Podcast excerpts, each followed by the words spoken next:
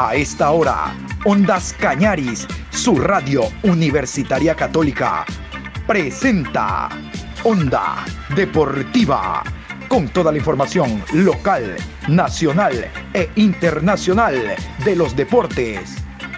Comenzamos.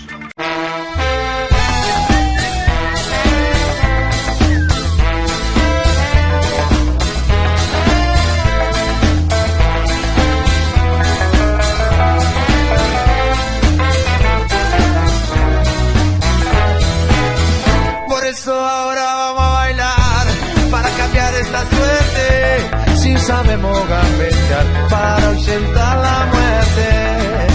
Vamos a bailar para cambiar esta suerte. Si sabemos gambetear para ausentar la muerte. Buenos días, iniciando esta semana, este lunes 22 de febrero, programa 678. Nueva semana, feliz para todos nosotros, con la bendición de Dios. Se inició el campeonato ecuatoriano de fútbol. De ese tema vamos a hablar más adelante, porque la prioridad es la selección ecuatoriana de fútbol. Ayer, pasada las 23 horas, el técnico Gustavo Alfaro dio a conocer la nómina de jugadores convocados para el microciclo de trabajo que se inicia hoy y finaliza mañana. A continuación, la nómina.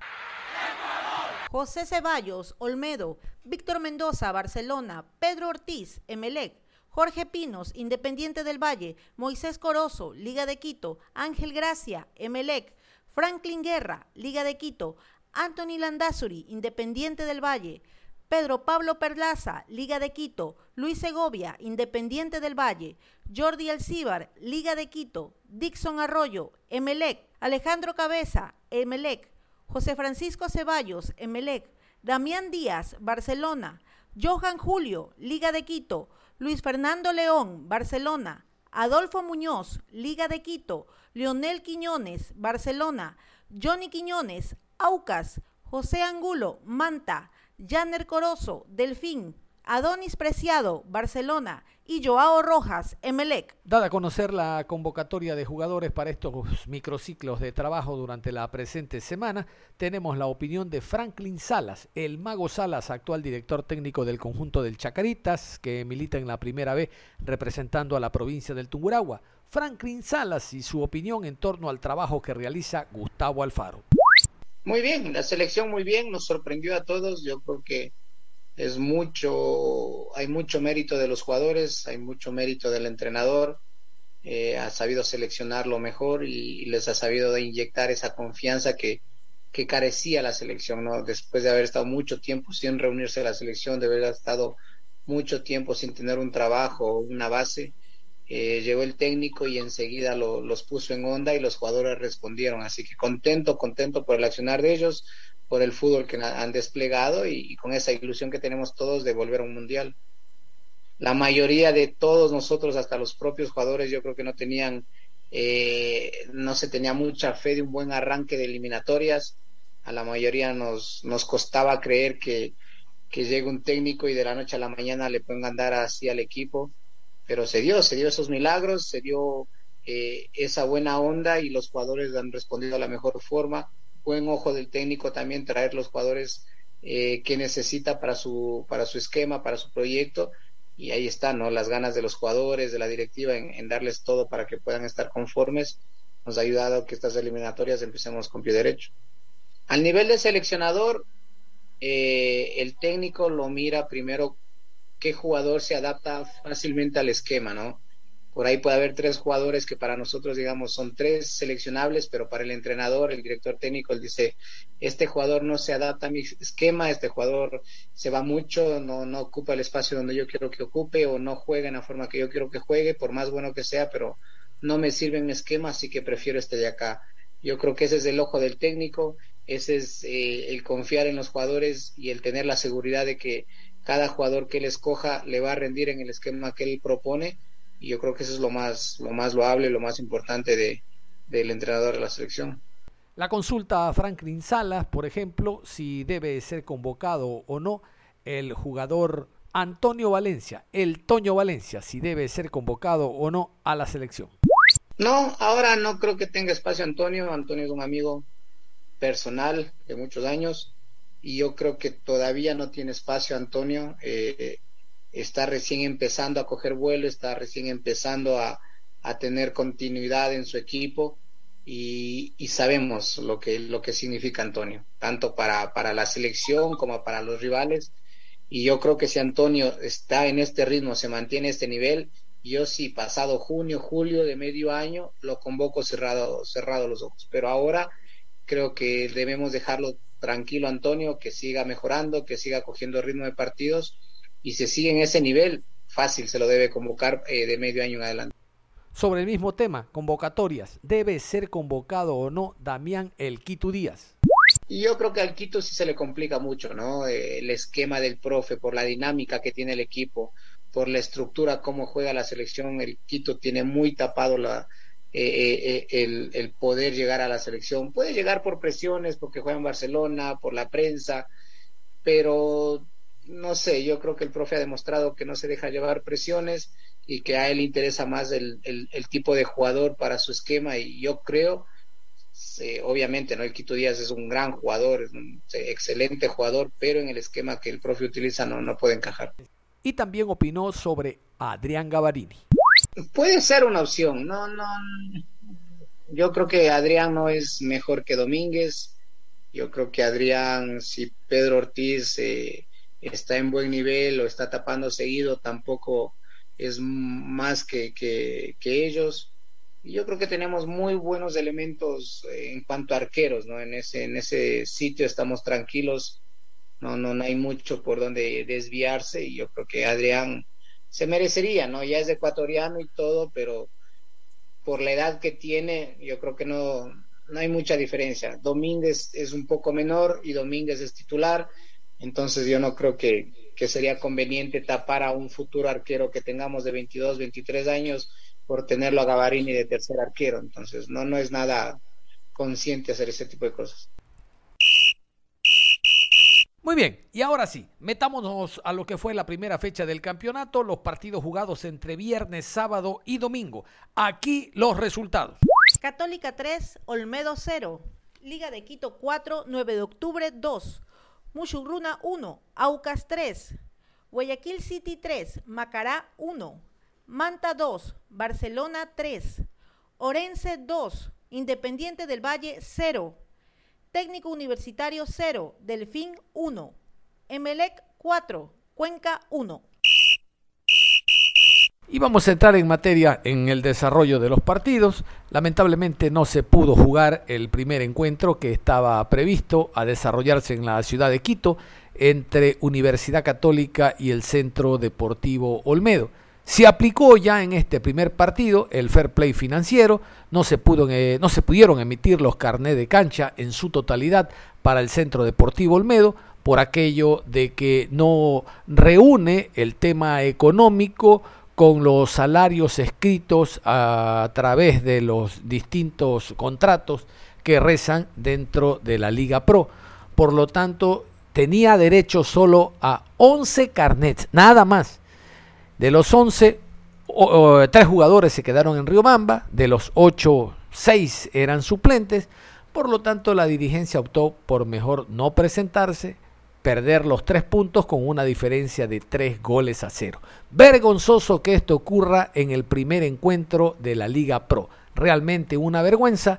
Aquí la culpa no la tiene en gran medida la Liga Pro, sino el club que conocía de antemano que no llegaba a los valores mínimos que pide la Liga Pro en base a la inversión que se hace. Recuerden, el fair play financiero debe aplicarse y no como ocurría en otros años, que a los jugadores les debían uno, dos, tres y hasta cuatro meses y después los directivos dejaban el cargo y los jugadores arrastraban una deuda que en muchos casos hasta hoy no les pueden cancelar. Vamos a iniciar con el jugador Jaime Ayoví Corozo, la Yoya Ayoví, decepcionado por este mal momento, incluso eh, amenazó con dejar el equipo. Vamos a conversar con el grupo porque esto no puede, no puede pasar, porque hemos entrenado ya desde el 15 de enero, si no me equivoco. Es mucho tiempo para tener todo listo y es lamentable que al día de hoy, recién a las 12 de mediodía, en la charla previa al partido del cuerpo técnico nos informan que no estamos inscritos algunos jugadores. En mi caso no lo estoy, eh, muchos de los titulares no están. Eh, sin, sin saber lo que va a pasar el día de mañana, pero hoy por hoy estamos muy apenados. La decisión de hoy no, de no presentarse a jugar, después en lo personal eh, conversar con la dirigencia para que esto no vuelva a pasar, porque estamos el prestigio de muchos, del cuerpo técnico, como eh, mandan a un, grupo de jugadores a presentarse acá, si con ocho jugadores en realidad que están habilitados, o sea, no se podría jugar de esa manera. Entonces tenemos que conversarlo seriamente lo que va a pasar. Eh, y saber cada, cada jugador tomar su decisión en lo personal, como te digo, conversar con él para que esto no vuelva a pasar, como que eh, esto es increíble, la primera vez que me pasa y, y me siento muy triste por ello, por no poder disputar los tres puntos dentro de la cancha.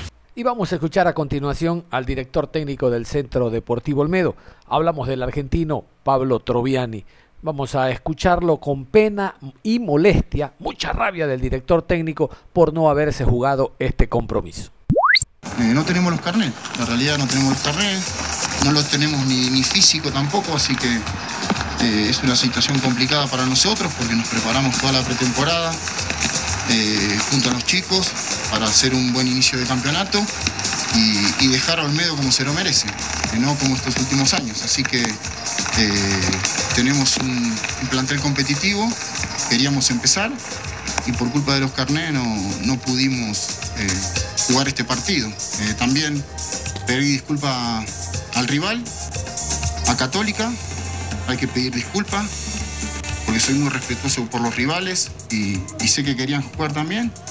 Así que eh, estamos muy perjudicados nosotros, así que por eso es, mi aclaración. Eh, teníamos muy pocos, me enteré hoy a las 12 que no estaban habilitados y, y nada, ten, no lo tenemos en físico, pero me dijeron que teníamos 11 habilitados, de los cuales 3 están en Río Bamba y que el plantel fuerte no estaba disponible. Solamente hablé la última vez a las 12 del mediodía, teníamos pensado hacer una charla técnica y, y después eh, me enteré que solamente teníamos 7, 8 disponibles y era imposible jugar. Así que reuní a los jugadores, le comenté la situación, vinimos a presentarnos acá porque eh, me parece a mí que es una falta de respeto a, a, nosotros, al cuerpo técnico, a los jugadores, al fútbol. Hay que dignificar muchas veces la profesión. Y bueno, nosotros estamos acá plantados bajo la lluvia, eh, presentes, estamos diciendo presente, eh, con el aspecto de que queríamos jugar, pero no se puede, no por culpa nuestra. Entonces, eh, eso lo tengo bien claro.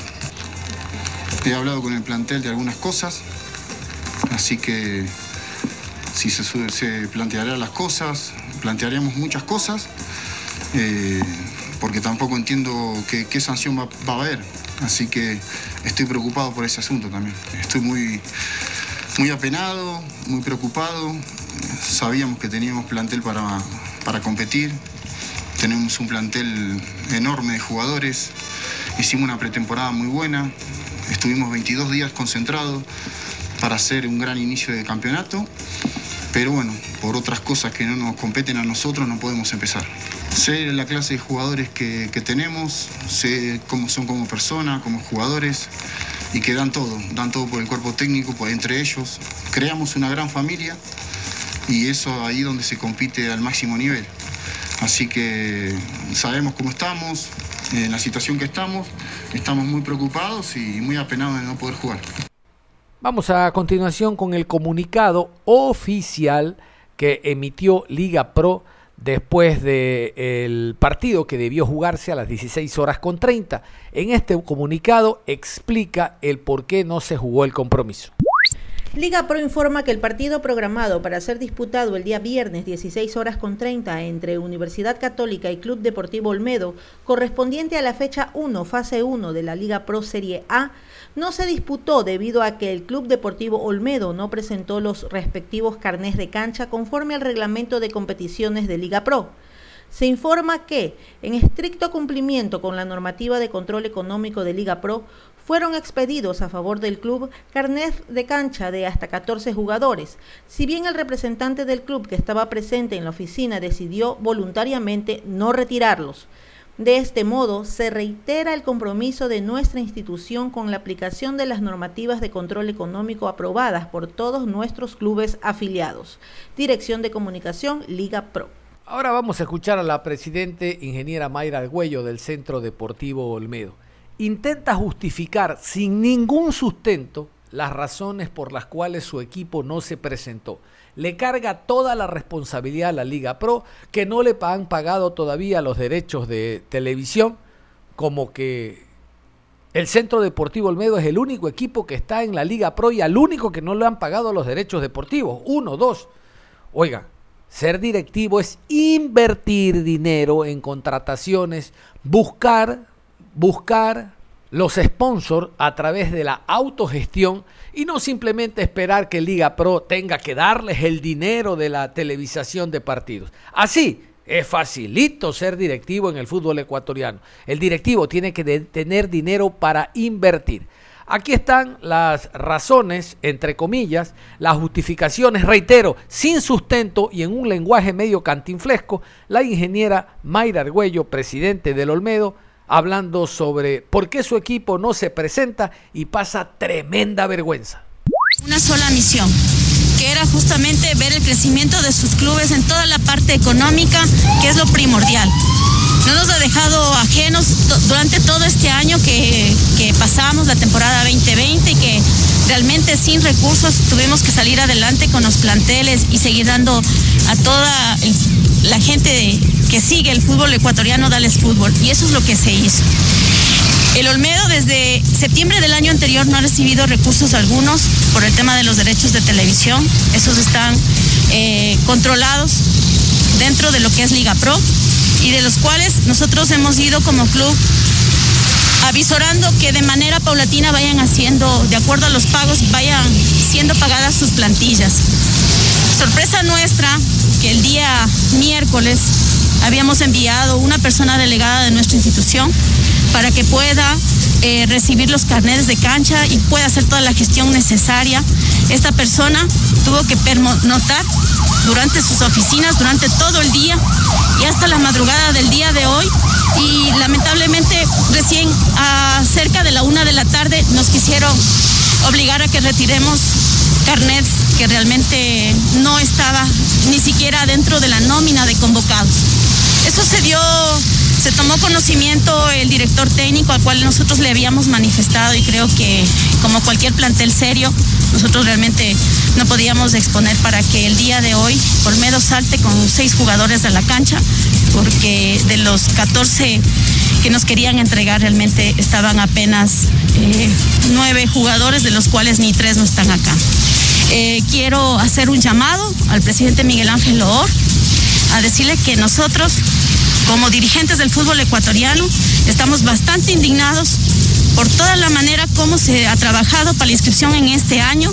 Nosotros el año anterior estuvimos totalmente con un ok, tanto en control económico, recibimos eh, llamadas, acudimos. Este año también la presidenta visitó tres veces en enero para entregar algunas necesidades o inquietudes que tuvo el delegado de nuestro control económico. Hoy lamento y pido disculpas a la hinchada porque creo que no es la manera de hacer fútbol. Pedimos un fair play y vuelvo a insistir. He llamado al presidente Miguel Ángel Oor a decirle que sus mandos medios, presidente, son los que realmente le hacen quedar mal a usted. Bueno, ahora pensar en lo que sería ya la próxima fecha, ¿no? ¿Cómo se estaba pensando de resolver este inconveniente para tener la habilitación del equipo? Sí, bueno, el día lunes estaremos. Nosotros también vamos a, tratar de ver qué es lo que, tenemos que hacer y charlaremos con nuestra parte legal porque sí, nos ha incomodado bastante. Yo creo que era la primera fecha. Eh, Gol TV quería dar fútbol. Estábamos aquí. Y bueno, ahora vamos a ver el día lunes qué es lo que ocurre y nosotros estaremos pues eh, dispuestos para entregarle todo requerimiento que nos haga, a pesar que ya lo hicimos, eh, nos, nos tuvieron ahí y bueno, ahora hay que mejorar. Yo creo que para nosotros queremos como Olmedo siempre ha sido un equipo protagonista, el año anterior vino a dar protagonismo pese a tener un bajo eh, presupuesto económico en, la parte de su presupuesto, pero ahora vamos nuevamente a tratar de, nosotros tenemos un plantel, lamento por los chicos porque ellos venían con esa ilusión de darse a mostrar y para eso ellos se preparan cada semana. Muy bien, vamos a hablar ahora del conjunto del Deportivo Cuenca. El Deportivo Cuenca en esta primera fecha le tocó actuar de visitante ante el Emelec, cayó 4 por 1 y hemos invitado al periodista Christopher Jiménez precisamente para hablar sobre este compromiso y analizarlo. Christopher, ¿cómo le va? Buen día. ¿Cómo le va, mi estimado John? Un saludo a Onda Cañaris desde Guayaquil. Vamos a comenzar con la alineación de Emelec. Comenzó con una alineación de 4-2-3-1 con Pedro Ortiz en la portería, Caicedo, Leguizamón, Vega y Gracia en la defensiva y laterales, en el medio, Dixon Arroyo con Rodríguez, consiguiendo el, el mediocentro de contención, Carabalí, Francisco Ceballos y Rojas para el ofensivo y Barceló de delantero. Para el lado de Cuenca tenemos una alineación de 4-3-3, con Neras en el arco, Piedra, Tobo, Quiñones y Barrera en la defensiva, Monserrate, Arce y Carmona en el mediocentro, Dorres Garay, Chicaiza y Manchenili para la delantera. Perfecto. ¿Qué le parece, mi querido Christopher? Yo creo que dentro del presupuesto estaba de que Melec podía ganar este compromiso, pero este marcador abultado de 4 por 1 realmente no estaba en los cálculos. ¿Qué opinión tiene usted? Correcto, yo tenía una opinión muy positiva en cambio de Melec por todo lo que se estaba demostrando en, en el amistoso sobre todo. Tenemos gran participación de nuevo de Romario Caicedo, gran participación de Dixon Arroyo y de Vega quiero destacar la buena contención que tuvo a pesar de los malos pasos que hacía de vez en cuando. Jugador del partido resultó Sebastián Rodríguez, nada nuevo, todo esperado. Un jugador que mantiene la pelota, da pases y genera contención. Rojas, el partido de Rojas estuvo muy flojo a mi parecer. Pienso que podía ofrecer más un cabezas o de pronto Brian Sánchez, pero como extremo izquierdo no lo veo tanto, entonces no teníamos tampoco de qué ver. Yo creo que en esto le dio más oportunidad a Rojas porque sinceramente viene una lesión, viene sin jugar partido, entonces para acumular minutos y que genere juego. Barceló que se reactiva con el goleo, que mete un gol de pirueta, fantástico, con, ayuda de Dison Arroyos. ¿Qué piensa usted de, de este juego regular que tiene ahora Dison Arroyo? Sí, señor. Hoy Dixon Arroyo tuvo un, eh, partido más allá de aceptable. Hablando del Deportivo Cuenca, no sé cuánto pudo eh, eh, cuánto pudo hacer falta la presencia del jugador Cuco, porque realmente el equipo dio muchas facilidades en defensa. Es evidente que en el, en el, trámite del partido el equipo tiene que ser ofensivo y aprovechar los errores del rival. Y hubo por lo menos tres errores que fueron capitalizados por los jugadores del Emelec. Eso también creo que es lo positivo. Ahora, Deportivo Cuenca no mostró el juego, por lo menos que en el partido amistoso último ante Orenses fue interesante. Claro que una cosa es jugar de local en un partido amistoso, pero hubo mayor juego colectivo. El día de hoy, el Deportivo Cuenca demostró que eh, le falta mucho por trabajar, Christopher. Correcto, sobre todo en el área del mediocentro. Tuvo muchos también muchos errores en la defensa, de los cuales Emelé no perdonó. Uno con Ceballos y el otro de parte de, de Dixon, que dio un buen, una buena, una buen ataque para rematar con Barceló. Gracias, a pesar de las críticas que tuvo, yo creo que da una complementación por el lado izquierdo más que de derecho con Romario Caicedo porque se vio mucho, mucho ataque en el primer tiempo con Romario Caicedo y del lado izquierdo no mucho, pero en el segundo tiempo se trató más en esta complementación con Gracia, a pesar que se lo vio muy desaparecido a Rojas. Muy bien, vamos a hacer un alto al, al, análisis que estamos realizando porque vamos a irnos con Lucas Ochandorena, el asistente técnico de Guillermo Duró, quien arrastra una suspensión del último partido, precisamente ante el Emelec. Él no pudo estar en la banca, estuvo en las gradas y aquí el asistente técnico analizó el compromiso. Escuchamos. Justamente lo habíamos enfrentado uno de los últimos partidos de la etapa anterior, Sabíamos que, atacaban en profundidad con los laterales, que tenían buena circulación de pelota, tratando de, de presionar sobre las bandas, recuperar y jugar con el lado opuesto. Eh, podríamos dañarlo. Creo que el primer tiempo se hizo muy bien. lo encontramos a Andrés bastante libre y, y, nos faltó acertar el último pase para irnos a gol. Vuelvo a repetir, si, el análisis en frío es que bueno, cometimos errores individuales puntuales que, ante un equipo de semejante jerarquía lo terminamos pagando caro. En cuanto al, a la situación de Nazareno, llegaba con lo justo de lo físico, no quisimos arriesgarlo. Eh, y en cuanto a lo demás, fue cuestión táctica, necesitamos ser un equipo compacto y agresivo. Los jugadores que teníamos el año pasado sabían la identidad que teníamos y el campo que nos íbamos a jugar. Y arriesgar un poquito con, con Andrés, soltarlo un poquito más a Lucas y que yo juega de pivot. Voy a repetir, creo que en el primer tiempo se hizo un muy buen primer tiempo. Y bueno, el, gol al inicio del segundo tiempo creo que desvirtuó un poquito la, la estrategia que teníamos para el partido de hoy. Muy bien, ahí estaba entonces el asistente técnico Lucas Ochandorena. El Emelec tiene la próxima semana que jugar visitante ante Sociedad Deportiva Aucas. Este Aucas, mi querido Christopher, que ganó visitante precisamente al conjunto del Muchurruna. ¿Cómo visualizamos ese compromiso? Sinceramente, Aucas viene con, con una plantilla muy fuerte con Figueroa y con Tuca Ordóñez, a pesar de que tuvo algunos errores en cambio de los pases, como se lo veía también en Emelec, pero sigue siendo una plantilla muy fuerte que se puso con el Muchurruna demasiado fácil. Recordemos que Melé también tiene una buena plantilla, pero se viene un encuentro que el resultado se ve incierto. Claro que sí. Oiga, yo creo que un párrafo aparte se merece la actuación de Alejandro Cabezas. Qué pena. Se esperaba de que el jugador ingresando MLE llegue con doble punta, eh, pero lamentablemente la falta de partidos hizo que al primer roce, la calentura, reitero, la falta de partidos hizo que el jugador reaccione de esa manera y se gane la roja directa que lo aleja mínimo dos compromisos, Christopher. Correcto, venía de unos dos manetazos que se lo visualizaba por pantalla de Tobo y se calentó el jugador, simplemente se calentó y por, como usted dice, la falta de minutos hizo que actuara de cierta forma. Yo lo veía para amarilla y con una tensión, pero el árbitro lo vio como roja. Sí, señor. Nada más, mi querido Christopher, le agradezco mucho por su valioso aporte. ¿Qué le parece? Vamos a escuchar a continuación al técnico Ismael Rescalvo, con presencia de Ondas Cañaris. Última pregunta, John Lester Hidrogo, Radio Ondas Cañaris. Hola, profesor, ¿cómo le va? Buenas noches. Felicitaciones. Realmente nos gustó la dinámica de su equipo, el volumen de juego. Fue un partido muy inteligente por parte suya siempre hay que corregir, profesor. Ah, antes que nada, felicitarlo por la victoria, comenzando un torneo, eh, iniciando con una victoria, ayuda no solo la semana de trabajo, sino el campeonato. Siempre hay que corregir, profesor, y usted sabe, nosotros somos periodistas, no porristas.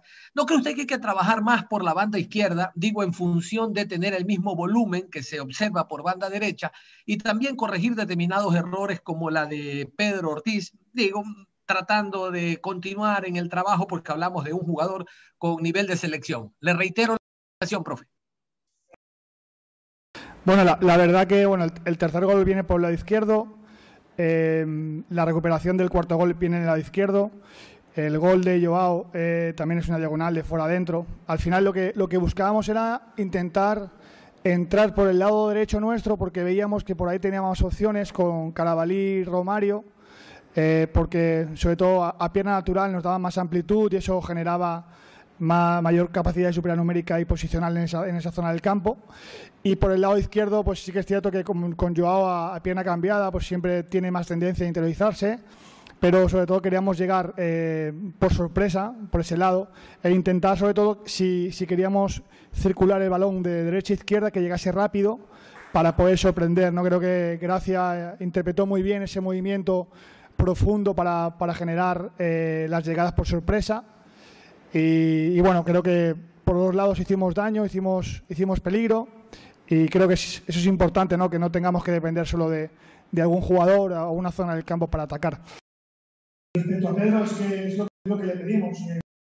Equivoca, equivocarse, podrá, podrá acertar, pero es que lo que nosotros creemos, lo que nosotros defendemos, lo que nosotros trabajamos es eso. Si es cierto que que de los, de los eh, 14, 15 balones que tocó, erró en dos eh, al final, donde, bueno, eh, más error de interpretación porque encontrábamos eh, que ellos generaron un rombo para presionar con Dorregaray, Manchinelli, Jordan y, y, y Arce por dentro y encontrábamos fácil, eh, fácil el pase de salida con el, con el central abierto, con el lateral. Y sí que es cierto que en algunos momentos más fue más de interpretación, de, de saber encontrar ese hombre libre en el sector lateral donde, donde lo, lo teníamos más, más, liberado y teníamos la ventaja en, en esa zona. Cerramos la información deportiva a esta hora. Continúen en sintonía de Ondas Cañaris. Ustedes y nosotros nos reencontramos en cualquier momento. Hasta la próxima.